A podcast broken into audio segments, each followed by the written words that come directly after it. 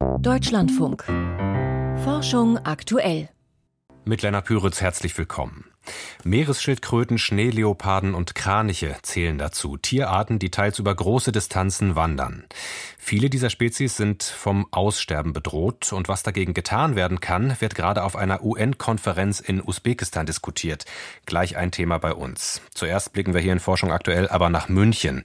Dort hat gerade die Sicherheitskonferenz begonnen und die wird im Vorfeld schon seit zehn Jahren von einer Cyber-Sicherheitskonferenz begleitet.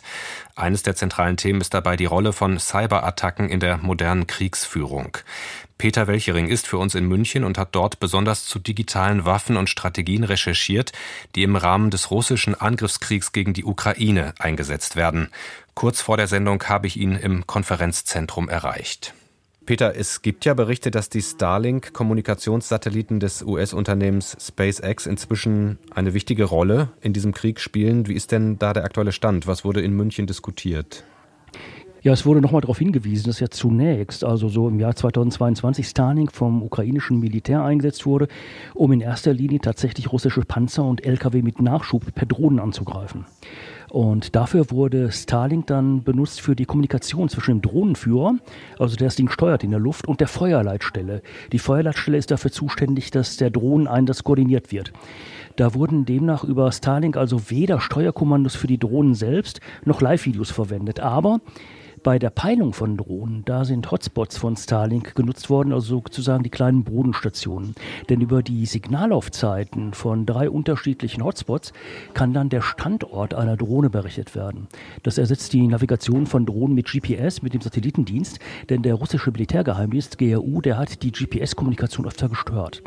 Und nun haben aber auch Einheiten des GRU eben ukrainische Starlink-Bodenstationen erbeutet und damit den Drohneneinsatz der ukrainischen Militärs behindert. Wie ist denn das russische Militär dabei konkret vorgegangen? Wie haben die das gemacht? Die haben die Koordinationsdaten von Hotspots manipuliert und somit dann dafür gesorgt, dass die ukrainischen Drohnen fehlgeleitet wurden und letztendlich abgestürzt sind. Außerdem hat sich dann die GRU noch in Steuerungssysteme ukrainischer Drohnen gehackt und diese umdirigiert. Das heißt, die sind dann beispielsweise auf ukrainische Waffendepots abgestürzt oder etwa auf andere Nachschublinien der Ukraine und das ist dann dadurch durch die Sprengsätze der Drohnen eben in die Luft geflogen. Stichwort Satelliten und Krieg. Mehrere US-amerikanische Medien haben in den vergangenen Tagen gemeldet, dass Russland Nuklearwaffen zur Bekämpfung feindlicher Satelliten entwickle. Wird das auch schon auf der Sicherheitskonferenz diskutiert? Also die Vertreter der amerikanischen Regierung, die haben sich dazu offiziell noch nicht geäußert. In Hintergrundgesprächen haben allerdings mehrere Experten gesagt, auch amerikanische, dass solche Konzepte gar nicht so neu sind, vor allen Dingen für Laserwaffen zum Abschuss von Satelliten. Die sind schon seit Jahren entwickelt und auf der anderen Seite wurde mir aber auch gesagt, dass solche Systeme in der Einschätzung der Militärs eben nur zweite Wahl seien, denn es sei viel effizienter in das Steuerungssystem eines Satelliten einzudringen und so den Satelliten zu manipulieren und auszuschalten, als ihn mit solch einer Laserwaffe abzuschießen. Mhm. Wenn wir zurück auf die konkrete Lage in der Ukraine schauen, da gibt's ja oder gab es ja nicht nur digitale Angriffe auf Drohnen oder Satelliten, über die wir eben gesprochen haben, sondern auch auf die Infrastruktur am Boden. Ja, bereits am Tag vor der Invasion, also im Februar 2022, da hat die russische Armee tatsächlich viele digitale Angriffe auf ukrainische Computersysteme gefahren. Und damit wollten die Russen die verteidigungsrelevanten Daten zerstören, also zum Beispiel Mobilmachungsdaten, die gebraucht werden, um Reservisten einzuberufen. Oder ebenso standen etwa Daten der ukrainischen Führungsinformationssysteme im Fokus. Weiß man inzwischen oder kann abschätzen, welche Folgen diese Angriffe entfaltet haben? Das ist sehr unterschiedlich. Die Folgen der Angriffe auf Mobilwachungsdaten zum Beispiel, die konnte die ukrainische Armee dank einer doch ziemlich ausgeklügelten Backup-Strategie ganz gut abmildern. Dagegen haben dann Angriffe etwa auf IT-Systeme in Krankenhäusern und auf Logistikzentralen schon zu teils erheblichen Einschränkungen geführt. Und teilweise war sogar der ukrainische Nachschub an die Front gefährdet. Teilweise mussten eben auch Krankenhäuser weit ab der Front ihren Betrieb dann massiv einschränken.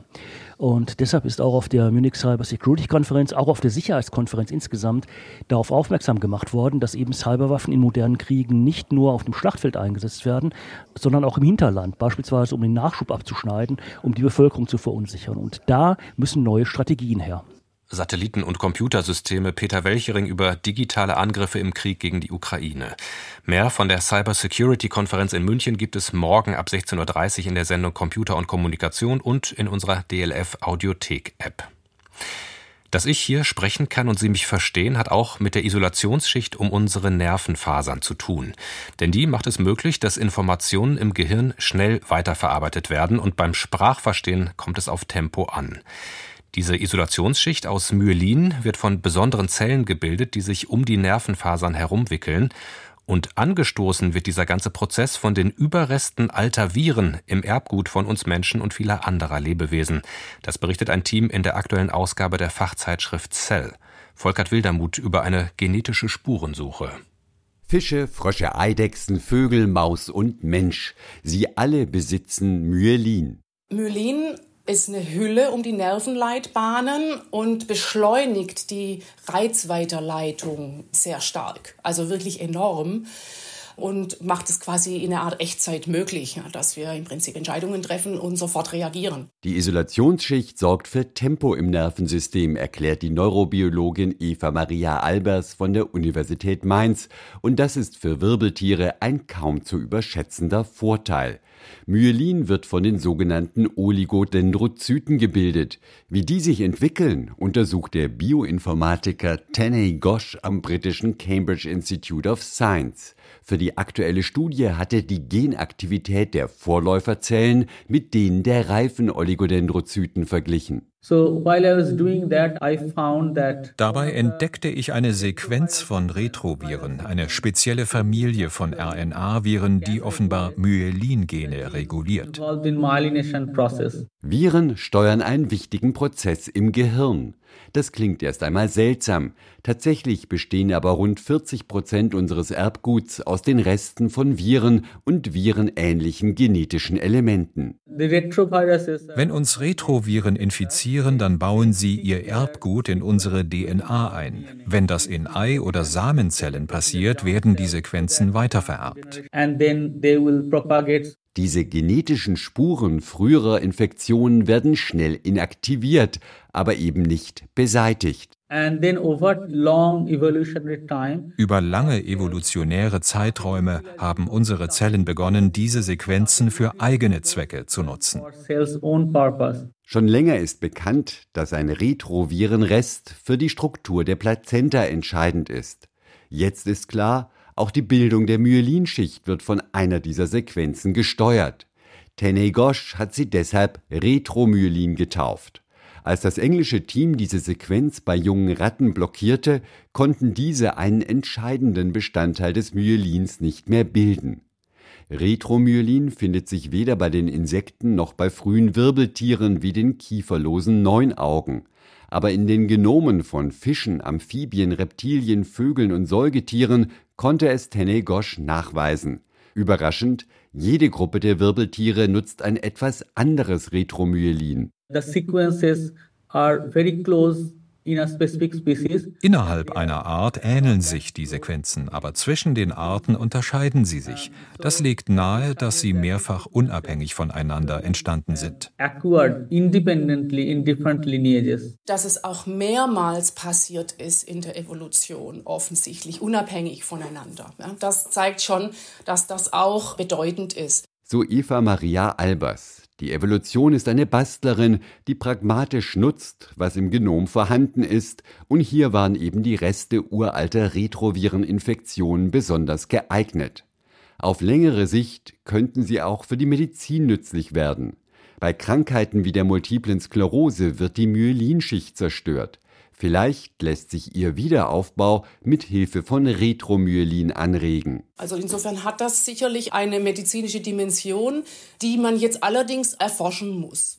Reste von Viren beschleunigen die Nervenleitung bei Wirbeltieren, ein Beitrag von Volkert Wildermuth.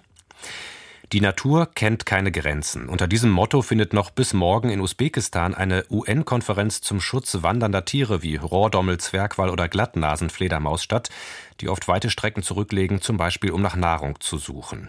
Hinter der Konferenz steht das Übereinkommen zur Erhaltung wandernder wildlebender Tierarten, auch Bonner Konvention genannt. Mehr als tausend Spezies sind darin erfasst. Bis vorgestern war Bettina Hoffmann auf der Vertragsstaatenkonferenz in Samarkand dabei. Sie ist Biologin, parlamentarische Staatssekretärin im Bundesumweltministerium und Mitglied von Bündnis 90 Die Grünen. Vor der Sendung habe ich mit ihr gesprochen. Frau Hoffmann, auf der Eröffnungskonferenz in Samarkand wurde ein Bericht veröffentlicht. Danach ist etwa ein Fünftel der in diesem Übereinkommen erfassten wandernden Arten vom Aussterben bedroht. Hat das die Stimmung auf der Konferenz gleich zum Anfang erstmal gedrückt oder eher angespornt? Die Expertinnen vor Ort, die kennen den Ernst der Lage und sie haben sehr konstruktiv und engagiert verhandelt. Das ist das, was ich mitgenommen habe und die Stimmung war jetzt nicht gedrückt, sondern eher ja herausfordernd, sodass wir jetzt unbedingt ins Handeln kommen müssen. Worunter leiden denn insbesondere wandernde Wildtiere? Welche Risikofaktoren wurden da sozusagen nochmal identifiziert und diskutiert auf der Konferenz? Die wandernden Tierarten sind ja oft und regelmäßig tausende Kilometer unterwegs ähm, zu ihren Paarungsplätzen, zu Laichplätzen, zur Futtersuche oder zur Überwinterung. Und sie sind da unterwegs, brauchen ihren Lebensraum, sie brauchen freie Wege und Korridore und Trittsteine zur Rast. Und all das sind ihre Grundbedürfnisse. Und dazu kommen dann eben die allgemeinen Risiken, zum Beispiel durch den Klimawandel, Wassermangel, Dürren in den Regionen oder auch natürlich Überschwemmungen oder ähnliches. In Zentralasien, wo ja auch die Konferenz stattfindet, da ist besonders der starke Ausbau der linearen Infrastruktur eine große Herausforderung. Es geht um Grenzzäune, Straßen, Eisenbahnlinien, die zerschneiden die Wanderrouten. Das ist besonders schwierig für Antilopen und Gazellen oder den asiatischen Wildesel. Und ich selber konnte mir vor Ort auch ein Schutzgebiet anschauen, in dem es gelungen ist, den Bokhara-Hirsch wieder anzusiedeln. Die Regierungen von Usbekistan und Tadschikistan wollen jetzt gemeinsam das Gebiet äh, über Landesgrenzen hinweg erweitern und dauerhaft schützen, damit die Hirsche frei ziehen können. In dem Sinne, Natur kennt keine Grenzen. In diesem schon erwähnten UN-Bericht stehen ja Handlungsempfehlungen zum Schutz der wandernden Tiere, zum Beispiel die illegale Entnahme bekämpfen, Schutzgebiete ausbauen, Klimaerwärmung, Licht, Lärm, Chemie und Plastikverschmutzung eindämmen. Bei welchen Punkten haben sich auf der Konferenz Fortschritte angedeutet? Auf der Konferenz werden ganz wichtige Themen diskutiert und es gibt bei einigen Punkten jetzt gute Fortschritte und ähm, bis zum Ende der Verhandlungen jetzt morgen hoffe ich auf gute Verständigung, zum Beispiel bei dem Schutz der Geigenrochen und der Kuhnasenrochen. Da wird äh, zukünftig wahrscheinlich im Mittelmeer die Fischerei dieser Arten verboten werden. Bei dem Sandtigerhai soll sie sogar global verboten werden. Für Deutschland ist ganz wichtig die Unterschutzstellung des Schweinswals in der zentralen Ostsee. Weitere Erfolge sind beispielsweise der Bereich illegale Bejagung von Zugvögeln. Hier werden Netze verboten werden, die dafür eingesetzt werden. Und die Vögel sollen auch vor Vergiftung durch Blei besser geschützt werden. Es soll ein generelles Verbot von Blei angestrebt werden. Mhm. Bei welchen Maßnahmen, vielleicht auch Handlungsempfehlungen, die in diesem Bericht eben vorgestellt werden, zeichnet sich denn bislang kein Fortschritt ab? Wo hakt's? Auch die Auswirkungen des Tiefseebergbaus stehen in Samarkand auf der Agenda. Der Tiefseebergbau kann Ökosysteme, das ganze Meeresökosystem sehr weitreichend verändern, mit bisher nicht absehbaren Auswirkungen auch auf wandernde Tierarten wie zum Beispiel Wale und Rochen und Haie. Und hier stoßen allerdings tatsächlich teilweise divergierende geopolitische Interessen aufeinander. Das merken wir eben auch in anderen Verhandlungsprozessen. Und ähm, da sind auch in Samarkand die Verhandlungen dementsprechend schwierig. Auf einer UN-Konferenz in Usbekistan wird derzeit um Strategien zum Schutz wandernder Tierarten gerungen. Wir haben mit Bettina Hoffmann darüber gesprochen. 300 Millionen Tonnen Güter befördern Binnenschiffe jedes Jahr auf dem Rhein. Tanker und Frachter verkehren aber auch auf vielen anderen Flüssen. Der Transport auf dem Wasserweg gilt als klimafreundlich, aber ein Forschungsteam warnt aktuell vor den ökologischen Folgen für Europas Flüsse. Schon jetzt sorgten Binnenschiffe und begradigte Ufer für hohe Artenverluste bei Fischen und anderen Süßwassertieren. Volker Mrazek mit den Einzelheiten. Wie stark Binnenschiffe die Süßwasserfauna in unseren Flüssen beeinträchtigen, dazu gäbe es bisher überwiegend Fallstudien an gewissen Orten und zu bestimmten Tiergruppen. Doch jetzt, so Aaron Sexton von der französischen Stiftung für Biodiversitätsforschung, jetzt liege erstmals ein Synthesebericht für ganz Europa vor, mit Beobachtungsdaten aus den letzten 30 Jahren. Sie alle wurden im Forschungsprojekt NaviDiff zusammengetragen. And what we find is that der Schiffsverkehr führt leider dazu, dass der Artenreichtum im Gewässer generell zurückgeht, während fremde invasive Tierarten zunehmen. Durch die Binnenschifffahrt gehen den Lebensgemeinschaften insbesondere Arten verloren, die selten sind. Sexton ist zwar Landschaftsökologe, für die Studie hockte er aber fast nur vor dem Computer, wie er sagt, und wertete die Daten aus. Viele stammen aus den großen zentraleuropäischen Flüssen, etwa aus Rhein, Donau, Oder und Elbe. Im Durchschnitt sinkt der Artenreichtum in Flüssen mit Schiffsverkehr um rund 30 Prozent. Es kann sein, dass von, sagen wir, zwölf Fischarten, die man gewöhnlich antrifft, nur noch vier da sind. Bei Muscheln, Krebsen, Insektenlarven und anderen wirbellosen Süßwassertieren kann es vorkommen, dass die Zahl der Arten von 25 auf 5 runtergeht. Viele Flüsse in Europa wurden begradigt. An die Stelle natürlicher Ufervegetation traten Steinschüttungen, Auen und Stillwasserzonen gingen verloren. Binnenschiffe selbst produzieren Wellen, die am Ufer aufschlagen und auch jede Menge Lärm. Außerdem erhöhten sie die Strömungsgeschwindigkeiten im Fluss sagt Christian Wolter vom Leibniz-Institut für Gewässerökologie und Binnenfischerei in Berlin. Auch er ist in das Navi-Diff-Projekt eingebunden. Besonders negativ betroffen sind typische Flussfischarten, die am Boden lebende Larven haben. Das sind die Barben, Nasen, beide sehr stark zurückgegangen. Der Gründling oder der Steinbeißer Sie sind einfach darauf angewiesen, dass sie möglichst ausgedehnte Uferbereiche haben, flache, strömungsberuhigte Uferbereiche. Und das sind genau die Bereiche, die in den Wasserstraßen fehlen. In den steinernen Böschungen machen sich heute fremde Arten breit. Für sie war die Öffnung des Rhein-Main-Donau-Kanals vor gut 30 Jahren das Einfallstor. Güter auf dem Fluss zu transportieren ist klimaschonender, als es mit Sattelzügen auf der Straße zu machen. Das weiß auch Aaron Sexton. Die Binnenschifffahrt kann eine wichtige Rolle dabei spielen, unseren CO2-Fußabdruck zu reduzieren. Aber wenn wir sie einfach so hochfahren und Flusshabitate weiter zerstören, weil wir die Fahrrinnen noch stärker vertiefen, dann ist es das nicht wert. Denn wir verlieren immer mehr Arten. Gerade in Europa nimmt die Biodiversität Diversität der Süßwasserfauna seit 50 Jahren ab. Wellenbrecher am Ufer postieren, Böschungen wieder natürlicher gestalten, ruhige und geschützte Randgewässer schaffen. All das sei denkbar, um Flüsse ökologisch zu revitalisieren, wie es Christian Wolter nennt. Im Rhein geht es viel weniger, da ist tatsächlich ernsthafter Verkehr. Aber in der Elbe, in der Oder und in anderen größeren Flüssen in Deutschland muss man sich nicht einbilden, dass da je nennenswerter Schiffsverkehr stattfinden wird.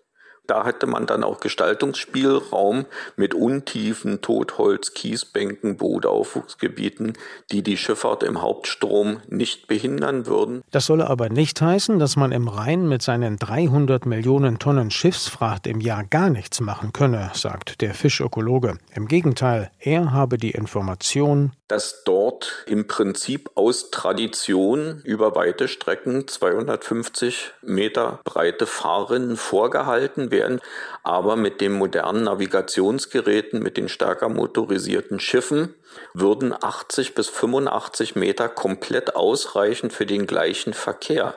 Da sieht man dann schon, was da für Potenziale sind. Ein Beitrag von Volker Mrazek. Und hier geht es weiter mit Magdalena Schmude und den Wissenschaftsmeldungen von heute. Bakterien beeinflussen den Geschmack von Tee. Die Zusammensetzung der Mikrobengemeinschaft an den Wurzeln von Teesträuchern entscheidet mit darüber, wie viel Ammoniumionen die Pflanze aufnimmt. Und davon hängt ab, wie viel Theanin sie produziert. Diese Aminosäure ist in den Teeblättern gespeichert. Sie schmeckt leicht süßlich und ist für das Aroma verantwortlich. Forschende aus China konnten zeigen, dass bestimmte Bakterien die Aufnahme von Ammoniumionen über die Wurzeln erhöhen und dadurch auch den Theaningehalt der Blätter steigern können. Mit diesem Trick konnten die Forschenden die Qualität verschiedener Teesorten verbessern, also aus einem mittelmäßigen Tee einen guten und aus einem sehr guten einen Spitzentee machen. Ihre Ergebnisse stellen sie in der Fachzeitschrift Current Biology vor. Aufforstungsprojekte können mehr schaden als nutzen. Das geht aus einer Auswertung von Daten zum Aufforstungsprogramm AFR 100 hervor, die ein internationales Forschungsteam im Fachmagazin Science veröffentlicht hat. Im Rahmen des Programms sollen auf einer Gesamtfläche von 100 Millionen Hektar in verschiedenen Ländern Afrikas Bäume angepflanzt werden. Doch die Initiative geht häufig am Ziel vorbei, schreiben die Wissenschaftler. Der Grund? In der Hälfte der Fälle werden die Bäume in Savannen oder Graslandschaften gepflanzt. Das stört die bestehenden Ökosysteme und hat negative Folgen für die Artenvielfalt, weil der Lebensraum heimischer Wildtiere verschwindet. Ein bekanntes Fossil aus den Alpen ist zum Teil gefälscht. Die versteinerten Überreste eines frühen Reptils, das vor rund 230 Millionen Jahren gelebt hat, wurden schon vor knapp 100 Jahren in den Trentiner Alpen entdeckt. Die dunkel gefärbten Umrisse des Fossils heben sich deutlich vom hellen Untergrund ab. Diese Färbung wurde bisher als Hinweis auf erhalten gebliebene Weichteile interpretiert. Neue Untersuchungen einer britischen Forschungsgruppe zeigen aber, dass die Farbe nachträglich aufgetragen wurde. Dabei handelt es sich vermutlich um eine Art Lack oder Farbe, die verwendet wird, um empfindliche Fossilien zu schützen. In diesem Fall sollte damit aber wohl das Aussehen verbessert werden, vermutet das Team im Fachmagazin Paleontology. In Europa gibt es wieder mehr Maserninfektionen. Das geht aus einem Bericht der EU-Gesundheitsbehörde ECDC hervor.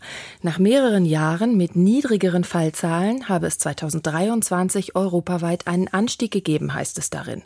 Besonders stark im Dezember. Die Fachleute befürchten, dass sich der Trend in den kommenden Monaten fortsetzen dürfte, unter anderem weil nicht genug Menschen vollständig gegen das Masernvirus geimpft sind.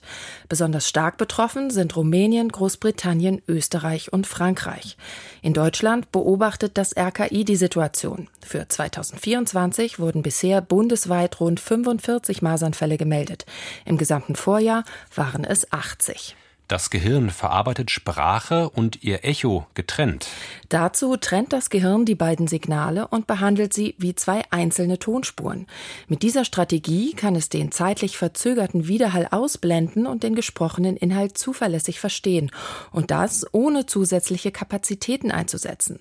Das berichten Wissenschaftler aus China im Fachjournal PLOS Biology. Sie hatten Testpersonen Sprachaufnahmen mit und ohne Echo vorgespielt und dabei deren Hirnströme aufgezeichnet.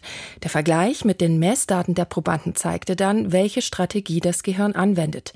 Die Ergebnisse könnten helfen, Programme zur automatischen Spracherkennung zu verbessern. Sternzeit, 16. Februar. Das Maunder-Minimum und die Meer der kalten Sonne. Unsere Sonne ist ein launischer Stern. Mal schleudert sie viel Materie und Strahlung ins All, mal geht es vergleichsweise ruhig zu. Vor rund 300 Jahren gab es eine recht lange Ruhephase, das Maunder-Minimum. Üblicherweise schwankt die Sonnenaktivität in einem elfjährigen Zyklus. Alle elf Jahre gibt es besonders viele Sonnenflecken und Strahlungsausbrüche. Zwischen 1645 und 1715 war die Sonnenaktivität außergewöhnlich niedrig. Damals gab es recht viele sehr kalte Winter. Allerdings fing die kühlere Periode schon an, als die Sonne noch aktiver war. Zudem ist nicht ganz klar, ob und wie die schwankende Aktivität das Erdklima beeinflusst. Was genau die Sonnenaktivität steuert und wie die Zyklen entstehen, ist bis heute rätselhaft. Offenbar spielt das Magnetfeld unseres Sterns dabei eine entscheidende Rolle, aber die Details sind völlig unverstanden. Vor 15 Jahren dauerte ein normales Sonnenminimum etwas länger als üblich. Manche wähnten unseren Stern bereits auf dem Weg in ein neues, langes Maunder-Minimum. Manche Skeptiker des Klimawandels verkündeten fröhlich, bald stünde eine kalte Sonne am Himmel und die Erderwärmung mache Pause. Fachleute staunten über solche Prognosen, denn bisher ist es noch niemandem gelungen, die Schwankungen der Sonnenaktivität vorherzusagen. Die vermeintliche Schwäche der Sonne ist längst Schnee von gestern. In diesem Zyklus ist unser Stern schon wieder aktiver als im vergangenen Jahrzehnt. Die Sonne bleibt unberechenbar. Und mit der unberechenbaren Sonne geht Forschung aktuell für heute zu Ende. Mein Name ist Lennart Püritz. Danke fürs Zuhören und bis bald.